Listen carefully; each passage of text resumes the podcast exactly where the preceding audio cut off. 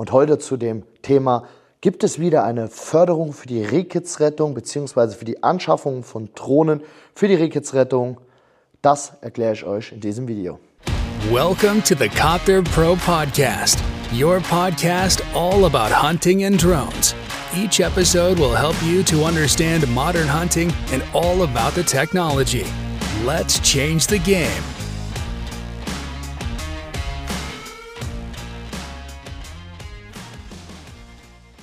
Ja, wir haben ein neues Büro bei Copter Pro. Ich bin ganz happy. Äh, wirklich toll, dass wir uns vergrößern konnten. Und äh, wir fühlen uns auch richtig wohl. Ich habe eine Drohne in der Hand, denn es geht weiterhin um das Thema Drohnen natürlich und um das Thema Förderung. Viele haben uns gefragt, wird es dieses Jahr nochmal eine Förderung im Bereich Drohnen für die Rehkitzrettung geben? Und da möchte ich einfach mal ähm, kein klares Ja, kein klares Nein quasi sagen, aber ich möchte auf jeden Fall schon mal hinweisen, warum es wahrscheinlich sein kann. Ja, es ist also so, momentan, ihr kriegt es ja mit, die Bauern bzw. Landwirte, die protestieren, der Sparhaushalt unserer Politik. Wir haben im Endeffekt überall ja Abstriche, die gemacht werden in Subventionen, in Unterstützungen für zum Beispiel den Agrardiesel und so weiter. Und natürlich kommt das aus unserer Politik und dann geht man schwer davon aus, dass, warum sollte man dann Drohnen noch fördern für die Rehkitzrettung? Das wäre doch ein Punkt, wo man als erstes sparen könnte. Und warum das nicht der Fall ist, das will ich euch in diesem Video erklären, denn äh, meiner Meinung nach, das ist meine Meinung, ist auch keine Rechtsberatung, denn ich bin kein Anwalt, aber ich bin auch natürlich politisch nicht auf irgendeiner Seite oder sowas, sondern ich versuche euch das nur zum Thema Drohnen weiterzubringen oder mitzuteilen. Im Endeffekt ist es so, äh, dass dieser Sparhaushalt natürlich dafür sorgt, dass viele Vereine oder viele Rehkitzretter denken, naja gut, ähm, dieses Jahr wird es wahrscheinlich nichts geben, die haben ja die letzten vier Jahre gefördert, das wäre ja relativ ja, verschwenderisches nochmal zu machen. Aber was man nicht vergessen darf, ist, die Förderprogramme der letzten Jahre kamen sehr, sehr gut an. Ähm, wir haben ja mit als einer der Pioniere das Ganze vorangetrieben. Wir haben damals dem Bundesministerium auch Angebote geschickt, einfach mal um zu zeigen, welche Technik eignet sich überhaupt. Denn es gibt natürlich viele Dinge, die man einfach so mal in den Raum werfen kann als Politik. Aber das heißt nicht, dass da die Praxis hinten dran immer korrekt ist. Deswegen haben wir damit ausgearbeitet, welche Drohnen eignen sich überhaupt dafür, was sollte man überhaupt fördern und haben das Ganze jetzt seit drei Jahren begleitet und können dann natürlich auch die Vereine unterstützen, wenn sie das Ganze machen wollen, auch wie eine Gründung vom Verein geht. Dazu wird es einen Kurs von uns geben, damit wir euch einfach zeigen, wenn ihr irgendwie in der Jägerschaft seid oder äh, aktiv in der Kidsrettung werden wollt, wie könnt ihr so einen Verein überhaupt ins Leben rufen, wie macht man das Ganze. Den Kurs zu diesem Thema, der wird noch folgen, das werde ich euch natürlich aber zeitnah dann mitteilen.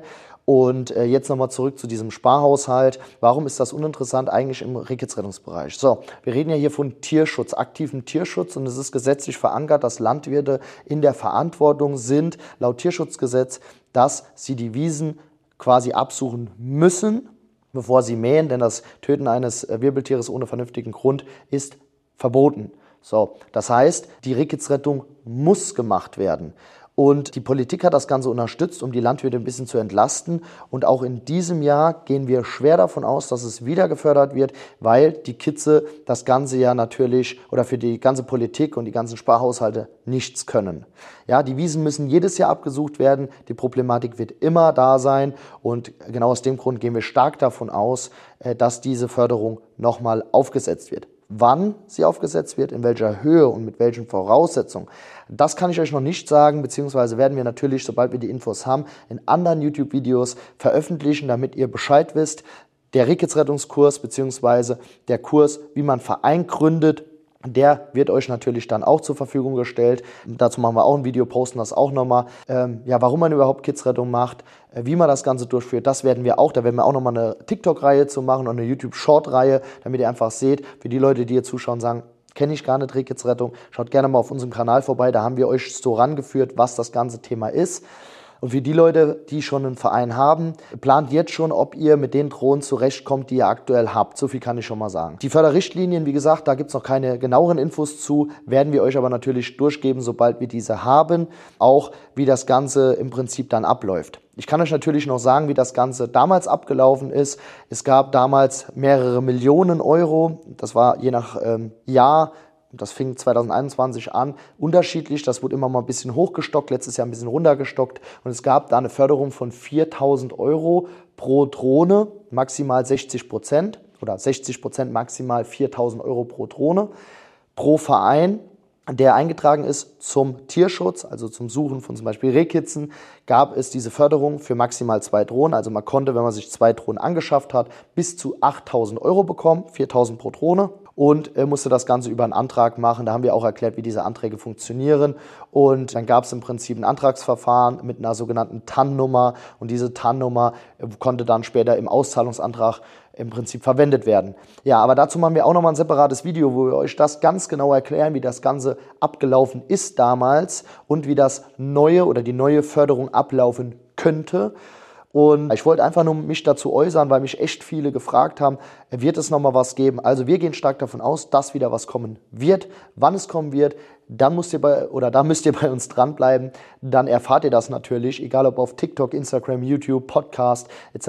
Wir veröffentlichen es natürlich dann direkt. Und äh, ich fasse es jetzt nochmal zusammen. Also wir gehen trotz Sparhaushalt davon aus, dass es wieder eine Förderung geben wird. Wir werden euch vorbereiten, wie man einen Kidsrettungsverein gründet. Wir werden einen Kurs machen, wie ihr hundertprozentig euch auf die Kidsrettung vorbereitet, egal ob ihr schon eine Drohne habt oder noch eine Drohne bekommen wollt.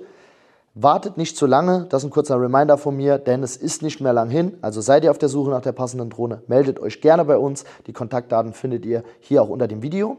Und wir werden euch natürlich dann erklären, wenn die Förderung veröffentlicht werden sollte, welche Richtlinien es gibt und was genau sich da hinten dran verbirgt und werden euch natürlich auch in diesem Kurs, in diesem Kidsradar-Kurs erklären, wie man den Antrag stellt.